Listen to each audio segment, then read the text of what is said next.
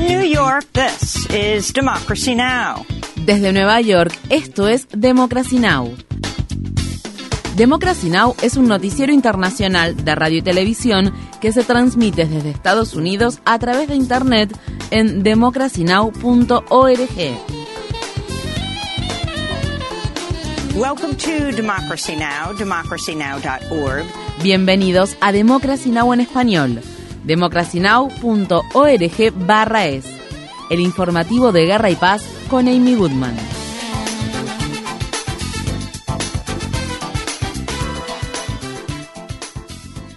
El fiscal general de Estados Unidos, Merrick Garland, pidió a un tribunal federal que haga pública la orden judicial que el FBI utilizó el 8 de agosto para registrar la propiedad del expresidente Donald Trump en el estado de Florida. Garland anunció la solicitud este jueves cuando hizo sus primeros comentarios públicos desde que Trump dijo que el FBI había registrado su residencia de Mar-a-Lago el lunes. El Departamento de Justicia presentó una moción para hacer pública la orden judicial y el recibo del allanamiento en vista de la confirmación pública del registro por parte del expresidente, las circunstancias circundantes y el gran interés público en este asunto.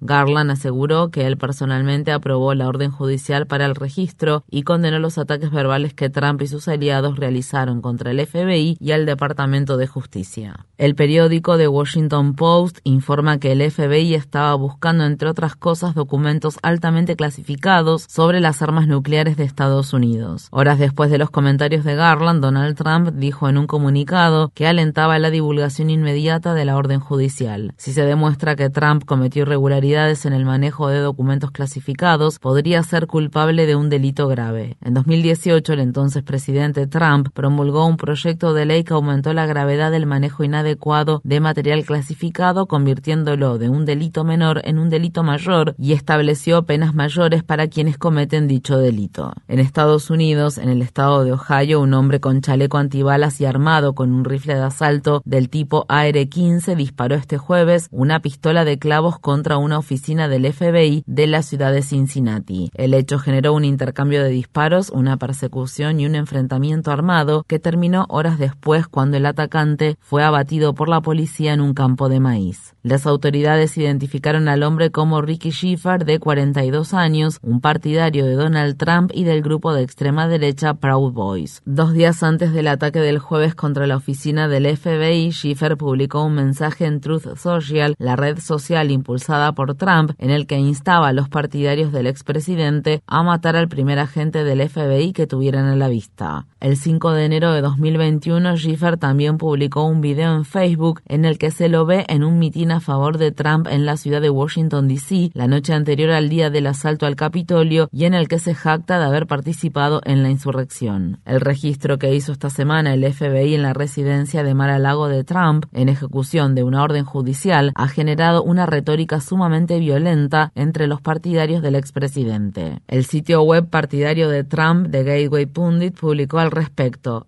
esto significa la guerra. De similar manera se pronunció el ex asesor político de Trump, Steve Bannon, quien dijo, el FBI es la Gestapo. Este viernes se conmemora el quinto aniversario de la manifestación mortal Unir a la Derecha ocurrida en 2017 en la ciudad de Charlottesville, estado de Virginia, donde una persona autodenominada neonazi embistió con su automóvil a una multitud de contramanifestantes antirracistas y mató a la activista Heather Heyer e hirió a decenas de personas más.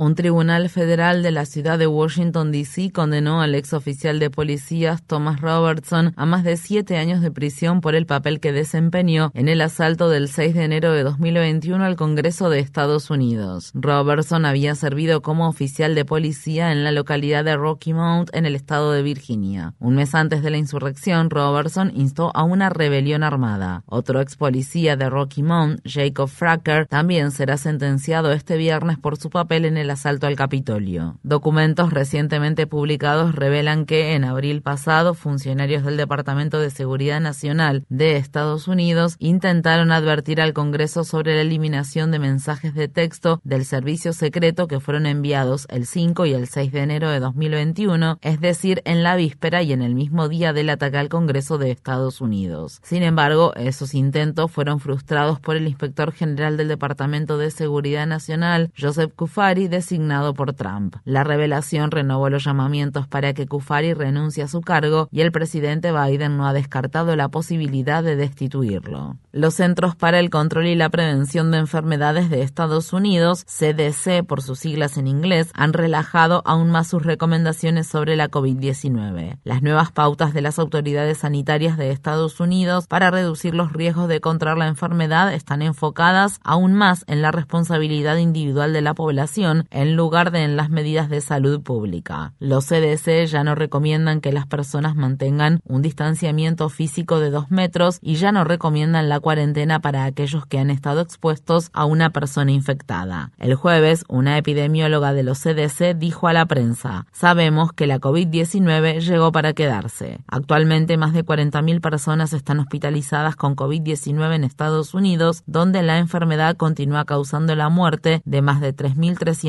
personas cada semana. El Organismo Internacional de Energía Atómica ha pedido a Rusia y Ucrania que detengan de inmediato los enfrentamientos en torno a la planta de energía nuclear más grande de Europa que Rusia ha ocupado desde marzo. El jueves Ucrania informó que al menos 10 proyectiles explotaron cerca de la extensa planta nuclear de Zaporilla, el último de una serie de ataques que han amenazado con desencadenar una catástrofe nuclear. El presidente de Ucrania, Volodymyr Zelensky, dijo este jueves en Kiev que Rusia había tomado como rehén a todo el mundo.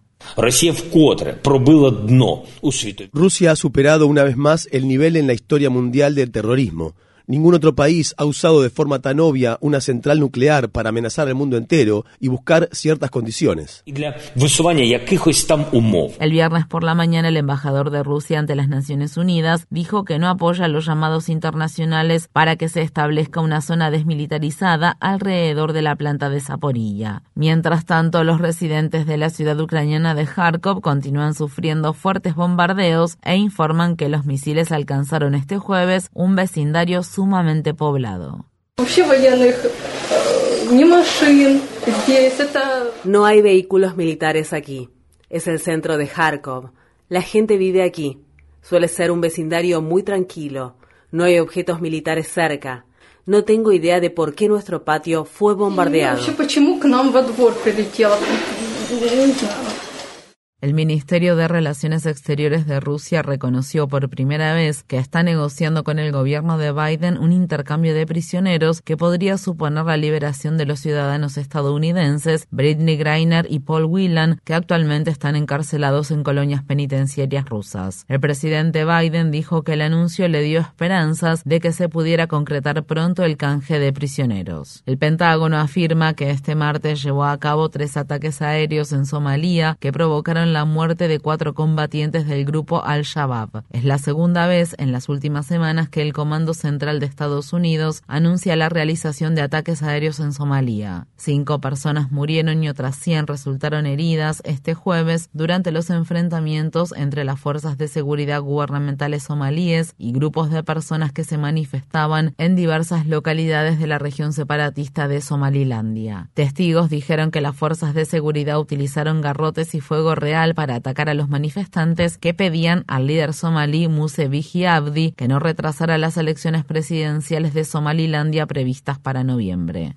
El alto comisionado de las Naciones Unidas para los Refugiados dijo que un millón de personas se han visto obligadas a abandonar sus hogares en Somalia por la sequía devastadora que afecta al país y que ha provocado pérdidas generalizadas de cultivos y de ganado desde enero de 2021. La ONU anticipa que el número de somalíes en condiciones de hambruna aumentará a más de 7 millones en los próximos meses debido a los efectos de la crisis del cambio climático y el aumento de los precios de los alimentos causado por la invasión rusa de Ucrania. En el suroeste de Francia, más de 10.000 personas se han visto obligadas a abandonar sus hogares a causa de un incendio forestal de gran magnitud que continúa propagándose sin control cerca de la ciudad de Burdeos. Equipos de bomberos de Austria, Grecia, Alemania, Polonia y Rumania se han unido a unos 10.000 bomberos franceses que luchan contra las llamas. Esto ocurre al tiempo que gran parte de Europa continúa sufriendo una ola de calor sin precedentes. Los incendios forestales están causando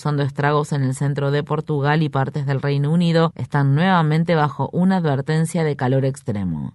Miles de personas salieron este jueves a las calles de diversas ciudades de Brasil en defensa de la democracia, luego de que el presidente de extrema derecha Jair Bolsonaro amenazara con no reconocer los resultados de la primera vuelta de las elecciones presidenciales previstas para octubre si estos no le son favorables. El expresidente izquierdista Luis Ignacio Lula da Silva, que se postula nuevamente a la presidencia, lidera actualmente las encuestas de intención de voto. Bolsonaro ha estado afirmando, sin pruebas, que el sistema de voto votación electrónica de Brasil es vulnerable al fraude. Estas fueron las palabras expresadas por uno de los manifestantes en Río de Janeiro. Estamos aquí para pedir elecciones libres, educación gratuita y mejoras para nuestro pueblo, porque nuestra gente no puede estar muriendo de hambre. En más noticias sobre Brasil, la policía arrestó a otras cinco personas vinculadas con los asesinatos ocurridos en junio pasado del periodista británico Don Phillips y del defensor de los derechos de los pueblos indígenas brasileños Bruno Pereira. Las autoridades brasileñas también identificaron a uno de los sospechosos como el líder de un grupo del crimen organizado vinculado con la pesca ilegal en la región amazónica. Phillips y Pereira desaparecieron en junio en el Valle del Yabarí, un área remota de la Amazonía brasileña, y sus restos fueron encontrados desmembrados unas dos semanas después. Visite democracynow.org barra es para ver nuestra entrevista en español sobre los asesinatos de Phillips y Pereira con Ana Alfinito, asesora legal brasileña de Amazon Watch. En Estados Unidos, el periódico San Francisco Chronicle informa que al menos siete empleados de la oficina del fiscal de distrito de San Francisco han renunciado desde que Brooke Jenkins fue nombrada fiscal de distrito en julio. Jenkins sustituyó al ex fiscal de distrito Chase Abudin, de orientación progresista, quien fue destituido tras unas elecciones especiales revocatorias que la industria de bienes raíces impulsó y financió con millones de dólares. Otros 15 miembros del personal de la oficina fueron despedidos después de las elecciones revocatorias. En el pasado, Jenkins dijo que se ofreció como voluntaria en dichas elecciones. Sin embargo, los registros muestran que el actual fiscal de distrito de San Francisco recibió más de 100 mil dólares como consultora de Neighbors for a Better San Francisco, una organización sin fines de lucro que lideró las iniciativas para destituir a Budin. El mayor financiador de dicha organización es el multimillonario William Obendorf, un destacado donante del Partido Republicano. Chase Abudin pretendía reformar el sistema de justicia penal en San Francisco, pero se enfrentó con la creciente hostilidad del sector inmobiliario.